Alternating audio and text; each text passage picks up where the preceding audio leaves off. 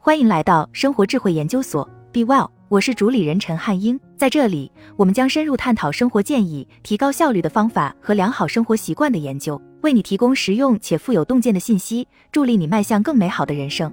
书籍帮助我们了解自己是谁以及如何处事。书籍向我们展示了人际关系和友谊的意义，告诉我们如何生活和面对死亡。安妮·拉莫特，我喜欢读书，虽然我通常喜欢长篇大论的书，但也有一些例外。这篇文章中的短篇幅书籍帮助我变得更快乐、更健康，而且效率也提高了十倍。Medium，废话不多说，让我们开始吧。一、活出生命的意义。作者维克多·弗兰克尔。Goodreads 评分四点三七。活出生命的意义是关于在绝望的情况下寻找希望的一本书。这本书的作者是一位曾被送往纳粹集中营的大屠杀幸存者。在奥斯维辛，维克多注意到，那些在苦难中找到目标的人，往往能找到继续生活的力量。例如，维克多·弗兰克尔想再见到妻子，这种希望强大到足以帮助他忍受在奥斯维辛每天面临的恐怖。这本书充满了智慧和永恒的建议，也是我一直以来最喜欢的书之一。活出生命的意义，英文书名《Man's Search for Meaning》，Goodreads。以下是书中我最喜欢的几句话：当我们不再能够改变一种情况时，就面临着改变自己的挑战。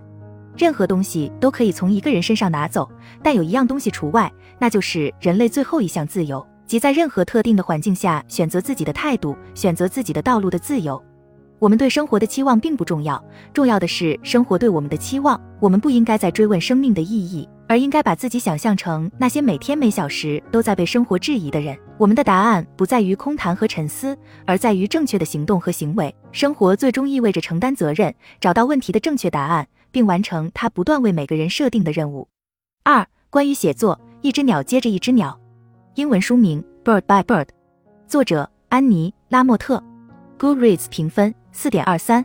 我不想让这本书结束，因为它太棒了。安妮·拉莫特的写作风格令人惊叹，她很有亲和力，很有趣，并且以一种容易理解的方式传达信息。老实说，关于写作，一只鸟接着一只鸟是我最喜欢的书之一。这本书主要是关于写作和创造力的。但是你可以把书中的经验应用到生活的许多方面。安妮的建议很可靠，她还写了很多个人故事，使这本书更加有趣。关于写作，一只鸟接着一只鸟，英文书名《Bird by Bird》，Goodreads。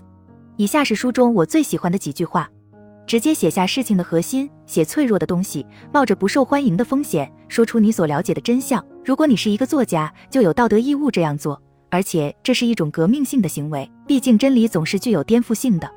写作和阅读可以减少我们的孤独感，他们会加深、拓宽、扩展我们的生命感，滋养我们的灵魂。当作家们用严谨的文笔和真实的事实让我们摇头，甚至让我们嘲笑自己或生活时，我们就更加清醒了一些。我们有机会与生活的荒谬共舞，或者至少与之一起鼓掌，而不是一次又一次的被它压垮。就像在海上暴风雨中在船上唱歌一样，你无法阻止肆虐的风暴，但歌唱可以改变船上所有人的心灵和精神。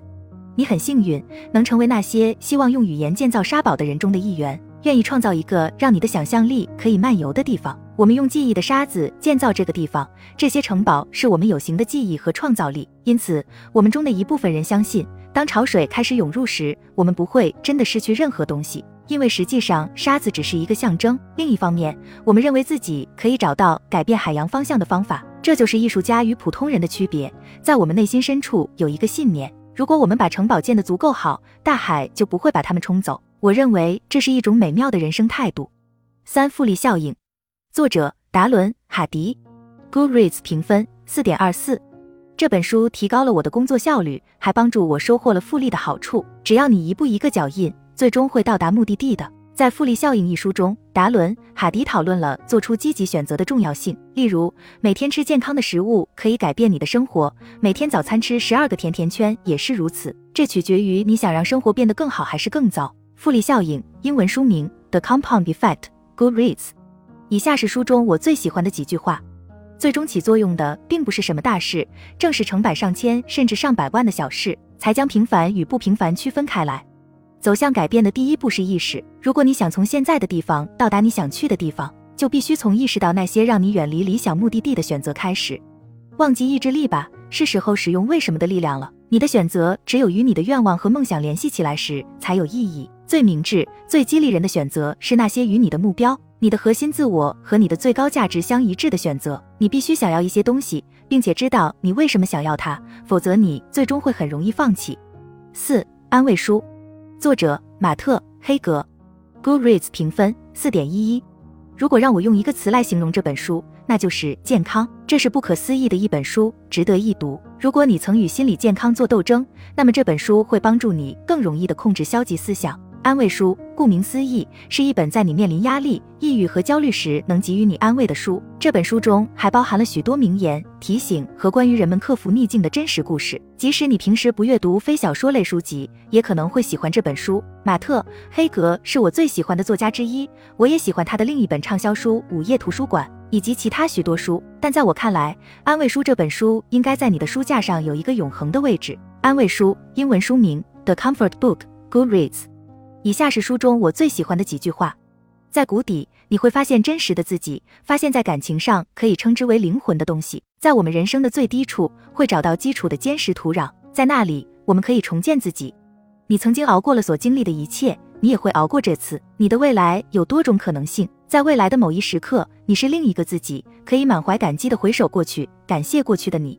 外部事件是中性的，他们只在进入我们脑海的那一刻，才获得积极或消极的价值。最终取决于我们如何看待这些事物。当然，这并不总是容易的，但知道可以用多种方式看待任何一件事，这是一种安慰。我们的思想可能会建造监狱，但它也会给我们钥匙。五，随心所欲。英文书名：Anything You Want，作者：德里克·西弗斯。Goodreads 评分：四点一零。我承认自己一开始对这本书的期望很低，然而《随心所欲》一直是我最喜欢的非小说类书籍之一。这本书真是太棒了。这本书是关于 CD Baby 的创始人德里克·西弗斯的。这本书记录了他在建立一家数百万美元公司的过程中偶然的成功。我就不多说了，因为我不想剧透。随心所欲，英文书名 Anything You Want，Goodreads。以下是书中我最喜欢的几句话：当你报名参加马拉松比赛时，是不会希望有出租车把你送到终点线的。成功来自于持续的改进和发明，而不是持续的做那些行不通的事情。密切关注那些让你兴奋的东西，以及让你疲惫的东西。密切注意在什么情况下你会展示出真实的自己，什么情况下你会假装给别人留下深刻的印象。好了，以上就是今天的分享。如果您有什么看法，欢迎在下方留言与我们交流分享。期待我们下次相遇。